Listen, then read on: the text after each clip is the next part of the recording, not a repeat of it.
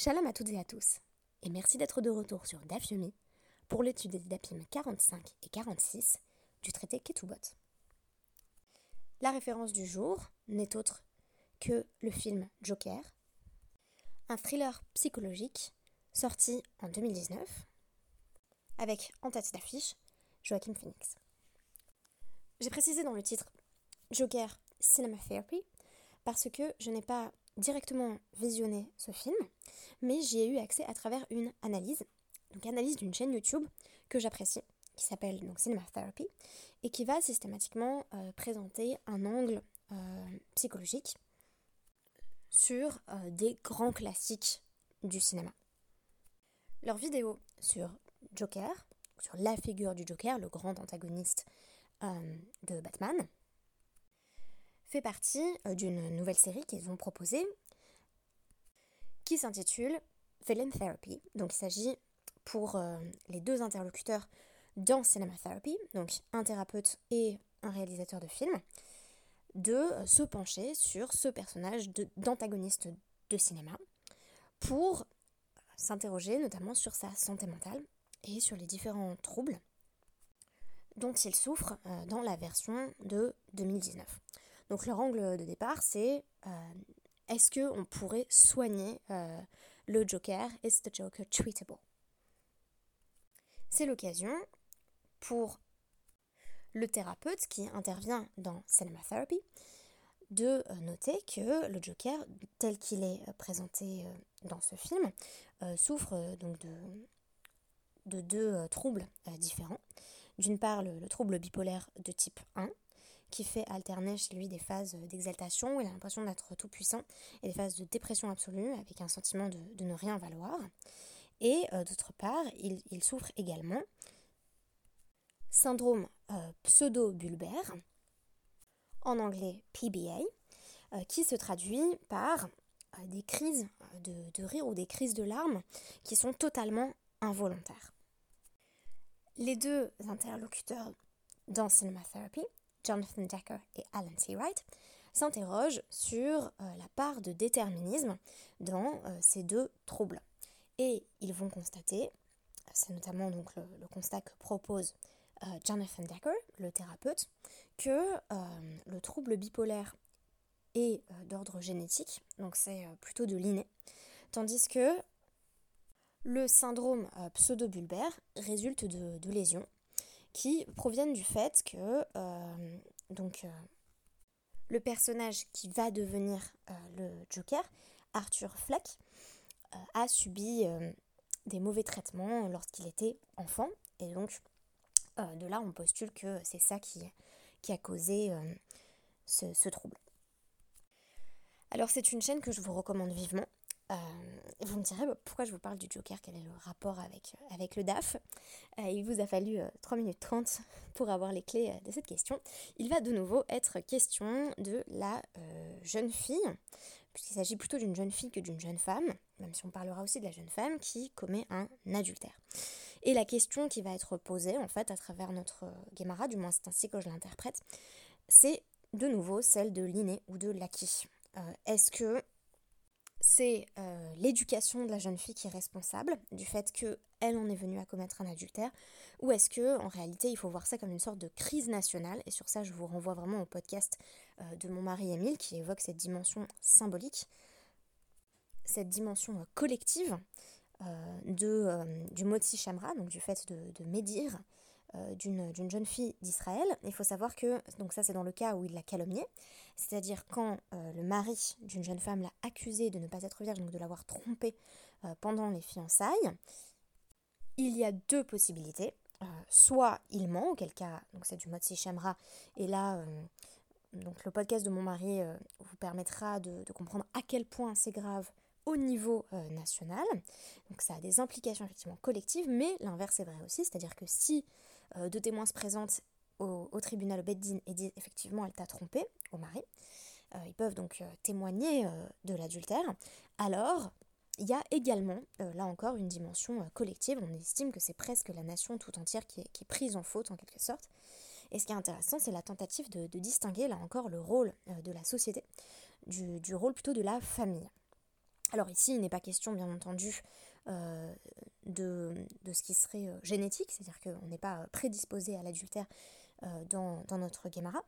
Mais là encore, pour revenir une dernière fois à cette vidéo de Cinema Therapy, donc Jonathan Decker et Alan Seawright vont se pencher sur les causes sociétales de euh, la dégradation de l'état psychique du personnage du Joker. Et donc ils vont dire, vu que à ce moment-là, il peut plus avoir accès à des séances euh, de psychothérapie, vu qu'il n'a plus accès euh, des médicaments qui lui permettraient éventuellement de stabiliser son humeur, alors il devient le Joker. donc il, perd totalement pied, en quelque sorte. du moins, il perd toute maîtrise de lui-même, de son esprit. Euh, là, c'est un peu la même chose, c'est-à-dire qu'il va être question de déterminer quand c'est surtout le problème euh, du père, en fait, un problème lié à l'éducation, euh, et quand c'est un, problème véritablement d'ordre sociétal. Donc je vais vous ramener un passage qui est donc à la toute fin du DAF 44, début du DAF 45, où on nous dit, donc Tane Shela, c'est Shela qui a appris dans une Beraïta, Shalosh Minot Benahara. Donc quand c'est une, une, jeune femme, une jeune fille,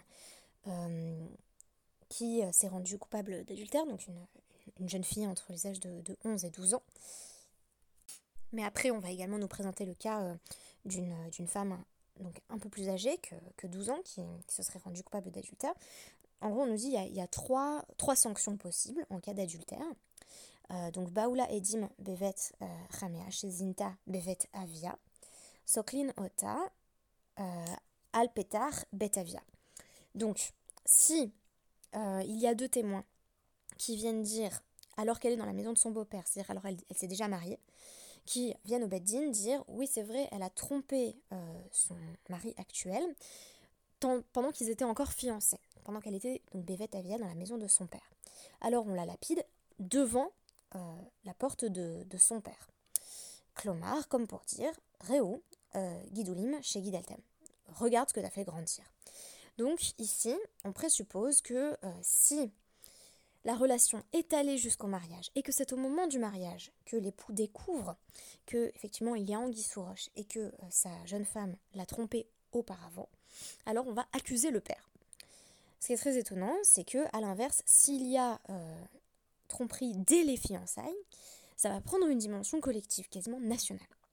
Baoula Edim bevet chez bevet avia, euh, al petar shahar ha'ir. Si Maintenant, tandis qu'elle est encore fiancée, il y a des témoins qui disent elle a trompé son fiancé avec un autre homme, on va aller la lapider euh, aux portes de la ville. Alors, la Guémara va préciser plus loin que euh, si c'est une ville qui est euh, majoritairement peuplée de non-juifs, en réalité, on, la lapide devant le Beddin. Donc, avec cette dimension très collective. Ce qui est intéressant, c'est que ici, alors qu'on aurait tendance à penser qu'on pourrait plus spontanément accuser le père, on se tourne vers l'ensemble de la société en disant voilà un crime qui nous concerne toutes et tous. Alors on pourrait dire qu'on fait de sa mort un exemple euh, et qu'il s'agit euh, d'une sanction euh, purement dissuasive, donc on estime que c'est pas le père qui est responsable, mais plutôt la société dans son intégralité. mais c'est intéressant parce que c'est précisément dans le cas où elle est encore sous le contrôle de son père. C'est comme si on disait euh, en fait, on voit vraiment la nature d'une personne à la manière dont elle se comporte une fois qu'elle n'est plus sous l'emprise euh, de, ses parents. Donc, c'est comme si je disais, euh, je peux juger des midotes de quelqu'un et, du résultat de l'éducation que les parents ont donné en voyant le comportement des enfants une fois qu'ils ont pris leur indépendance. Euh, et, si quand ils ont pris leur indépendance, eh bien, ce comportement euh, va prendre la forme, par exemple, de l'adultère, qui est ici considéré comme une faute extrêmement grave, euh, eh bien, ça accuse l'éducation. Tandis que si elle est encore sous l'emprise de ses parents et qu'elle fait ça, alors là, c'est vraiment une sorte de dégradation et d'immoralité généralisée, et donc on va en faire un exemple public.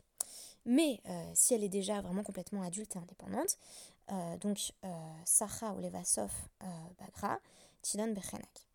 Si euh, elle a commencé donc par, euh, par euh, comment dire, quitter le droit chemin.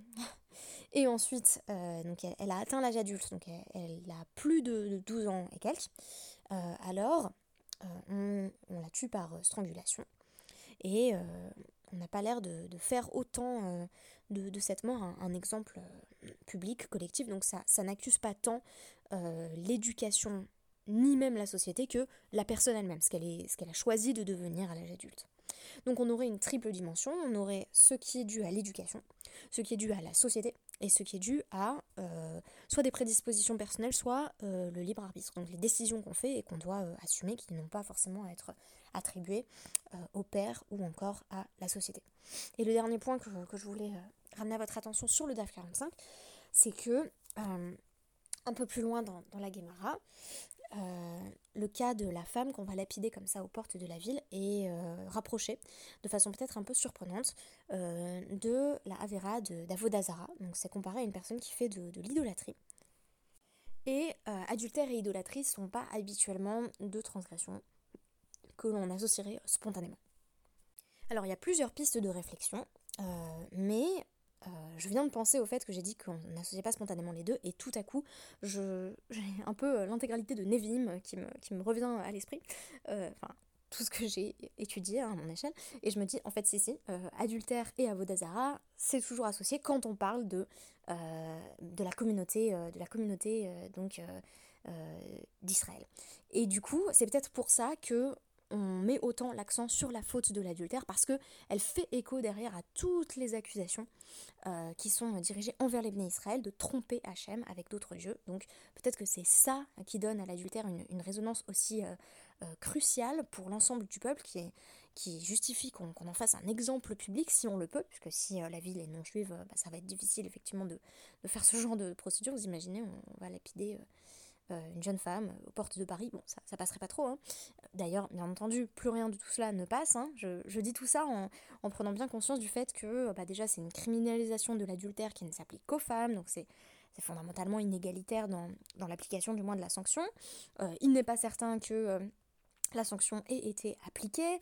Donc il y, a beaucoup de caveats euh, à, rajouter en fait, et je pense pas forcément à le faire, mais je voulais tout de même ramener cette interprétation qui est liée au fait que, euh, effectivement, pourquoi est-ce si grave? Eh bien peut-être parce que ça renvoie euh, au fait justement de se détourner de, la voie juste, celle de la fidélité à la fois maritale et religieuse. Donc peut-être est-ce pour cela que l'adultère est comparé à la d'Azara, comme, comme, comme il l'est bien souvent en réalité dans les écrits des prophètes. Alors je voulais dire euh, enfin quelques mots donc euh, au sujet du DAF 46. Donc le DAF 46 euh, va insister sur le fait que quand un homme accuse son épouse à tort de l'avoir trompé, il y a deux sanctions. Et donc les deux sanctions vont être tirées de deux psukim, donc de Dvarim, 22, 18 et 19. donc en disant Tanoura Banan, il y a une braïta qui explique Ve anshu oto, donc on le punit, on le punit c'est mammon, c'est le fait qu'on lui fait payer euh, on lui fait payer une sorte d'amende, donc de, 100 pièces euh, d'argent. rose et Malkout. Mais il faut également, euh, donc en fait les deux termes pourraient se traduire par punir, mais Anshu est ici traduit par mettre une amende, donc on le punira et on le punira. Quelles sont les punitions? L'argent et les coups de fouet, Malkout. La Guémara va préciser ici, parce que c'est peut-être une question qu'on se pose, je pense, en, lisant, euh, c'est euh, qu'est-ce qui se passe si cette femme avait, oui, effectivement eu euh, des relations sexuelles, mais elle n'a pas trompé son fiancé, qui est par la suite devenu son mari. Elle a eu des relations sexuelles avant ses fiançailles. Donc, en gros, elle a, eu une vie sexuelle avant les fiançailles et le mariage, quoi.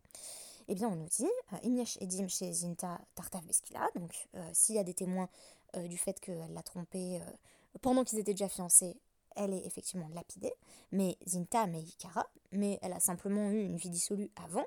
Yashlak Touba pas de problème, on lui fait simplement une ketouba de 100 zouzim, euh, puisque il euh, n'y a pas de, présomption euh, qu'elle était vierge au mariage. Là, le problème, si vous voulez, c'est que donc la, jeune fille a dit non non moi je suis vierge donc on, inscrit 200 zouzim dans ma ketouba et ensuite le mari dit c'est pas vrai. Et les témoins viennent dire c'est vrai que c'est pas vrai mais elle t'a pas trompé. ça date d'avant le mariage donc on n'a qu'à rectifier la somme qui est inscrite euh, dans la Ketouba. Mais si on découvre que les accusations de Motsi Shemra étaient fausses, donc c'est l'Agmara va dire euh, Nimsa chez Shemra, chez, euh, Eino Shemra, donc le, le mauvais nom n'était pas un mauvais nom, donc il est fouetté et il doit donner, il doit donner 100 ouzim. Selon les sages, cela s'applique qu'il y ait déjà eu des relations sexuelles entre eux ou pas. Tandis que pour Rabbi Eliezer Ben Yaakov, Le cas ne s'applique, et donc les sanctions ne s'appliquent, que si il y a déjà eu relation sexuelle. Dans l'expression de l'Agmara, quand il s'est déjà approché d'elle, et donc Rabbi Eliezer Ben va constater que s'approcher d'elle, ça a effectivement une connotation sexuelle. Donc il va y avoir tout, un va-et-vient vous m'excuserez l'expression dans ce contexte euh, largement euh, sexualisé, mais euh, il y a un, donc, un chaklavetaria d'échange d'arguments pour savoir si c'est l'opinion de Rabbi Eliezer Ben Yaakov ou l'opinion des sages qui, qui est la mieux justifiée. Et on va constater que, vous vous souvenez un peu de ce qu'a dit Émile donc, dans le, DAF précédent, Émile parlait d'une marloquette, d'un débat d'interprétation entre Rashi et le Ramban. Donc le Ramban qui est Nachmanide. je résume, donc Rachi estime que quand on dit euh, que euh, les parents devront montrer le drap de la jeune fille, les parents de la jeune fille accusée par le mari devront montrer le drap, euh, le drap taché de sang en disant bah, vous voyez bien qu'elle est vierge. C'était une sorte de métaphore, ça veut simplement dire voilà ils montreront que elle est pure comme ce drap blanc, voilà. tandis que pour le Ramban, non non ça veut vraiment dire que on procède avec un drap et qu'on garde les draps de la nuit de noces et qu'on les montre à tout le monde de Beddi. Alors ce qui est intéressant, c'est que, euh, eh bien, pour les sages, les sages suivent l'avis de Rachi, ou plutôt devrais-je dire, c'est l'inverse. Rachi, comme souvent, euh, va suivre l'interprétation majoritaire donc des Chachamim, tandis que le Ramban euh, suit l'avis de Rabbi Eliezer ben Yaakov. Donc, Rabbi Abaou va expliquer ainsi l'avis des Chachamim. Qu'est-ce que ça veut dire qu'il faut étendre un drap? euh, par chou, ma, euh, chez Sam, là. Donc ils vont examiner, ils vont étendre ce qui a été placé contre elle. Qu'est-ce que ça veut dire Qu'on va euh, eh bien, procéder à un contre-interrogatoire des témoins. donc, dans le système des Chachamim, au lieu de s'en fier, au lieu de se fier pardon, à, cette histoire de drap, on va tout simplement demander au mari qui calomnie sa femme, est-ce que tu as des témoins? Euh, s'il n'a pas de témoin, eh bien c'est comme s'il n'avait rien dit. Voilà, il a, il a une amende, euh, il, est, il, est fouetté, il doit payer. Puisque effectivement, euh, il ne peut pas y avoir des témoins qui disent qu'elle ne l'a jamais trompé. On ne peut pas témoigner d'une chose négative. Si il a des témoins qui viennent avec lui, viennent avec lui ou qui se manifestent au moment où il accuse en disant c'est vrai, elle l'a trompé, alors euh, eh il va y avoir un interrogatoire de ces témoins pour savoir s'ils disent euh, la vérité. Et donc, euh, Borerin et Hadavar, qui est Simla Hadasha. la cour, donc le Beddin, va éclaircir l'affaire comme un vêtement neuf. Donc ici, c'est pas la pureté de la jeune fille, spécifiquement, c'est l'éclaircissement, ça va être comme un drap blanc. On va lire dans les témoins comme dans un drap blanc, et donc on va pouvoir être certain qu'ils disent la vérité. Pourquoi remettre en, en doute la parole des témoins. D'une part, il y a toujours contre-interrogatoire, euh, surtout quand on est dans un domaine ici de, dîner néfachos, c'est-à-dire que si euh, les témoins disent vrai, euh, la femme risque sa vie. Donc il faut être sûr, sûr, sûr qu'ils n'ont pas menti. Et deuxième raison qui vient ici, comment dire, rajouter de, l'importance à cet interrogatoire, parfois il arrivait que le mari euh, demande à des témoins de, venir euh, dire que sa femme n'était pas vierge. Alors il semblait prêt euh, même à la, tuer pour se débarrasser de lui, hein, s'il n'en voulait plus. Et il n'avavait pas envie sans doute de payer l'actuba, donc il se disait, bah tant pis, je vais l'accuser. Et on nous parle même dans la, dans la Gemara, dans notre DAF 45b et 46, de cas où le mari aurait payé des témoins en disant, bon, je vous donne X zouzim, peut-être moins cher que, la somme qu'il aurait à payer dans la ketouba si vous voulez divorcer, et vous allez dire que ma femme n'était pas vierge. Et donc, euh, avec un contre-interrogatoire, sans doute que ce, genre de témoin va pouvoir être, euh, euh, comment dire, inculpé, et donc c'est aux témoins qu'on va faire subir la peine qu'ils entendaient faire subir à la femme qu'ils ont accusée. Donc, en gros, comment ça se passe? Si le mari savait que les témoins mentaient, donc il est puni, il est, il est fouetté, il verse une pénalité. Mais ce n'est pas le cas s'il ignorait que les témoins mentaient et qu'il est révélé que c'était des Edim Zomemim, des témoins euh, euh, qui conspiraient, des témoins mensongers. Auquel cas, ce ne seront que les témoins qui seront punis avec euh, la peine de strangulation. Donc, comme on avait cette ombre de la peine de strangulation qui pesait sur quiconque témoignait contre une femme en disant elle n'était pas vierge, je sais qu'elle a trompé son mari pendant les fiançailles ou pendant le mariage, eh bien c'était plutôt dissuasif. Effectivement, on n'avait pas très envie de mentir sur le compte d'une femme. Voilà, eh j'espère que ces quelques réflexions vous auront inspiré. Ça montre bien une nouvelle fois que l'interprétation dominante, celle des Chachamim, celle qui est maintenue par Rashi, euh, n'est pas du tout littéral. On est d'accord, euh, c'est bien la lecture de Rabbi Eliezer Ben Yaakov. D'ailleurs, la, la Gemara va le reconnaître en disant Bishlama, ça marche très bien avec ce que dit Rabbi Eliezer Ben Yaakov. Eh bien, c'est pas cette explication littérale qu'on retient. C'est une explication totalement métaphorique qui fait euh, de la démonstration du drap une sorte de, voilà, de métaphore du processus judiciaire. C'est dire si les sages avaient confiance dans le processus judiciaire, mais aussi dans, dans l'acte herméneutique, dans leur propre interprétation des textes, parce que alors que la Torah semble nous dire clairement il faut ramener un drap et montrer qu'il y, a du sang dessus, on, est passé de ça à il faut examiner euh, bien soigneusement les propos des témoins. Merci beaucoup et à demain pour une nouvelle étude.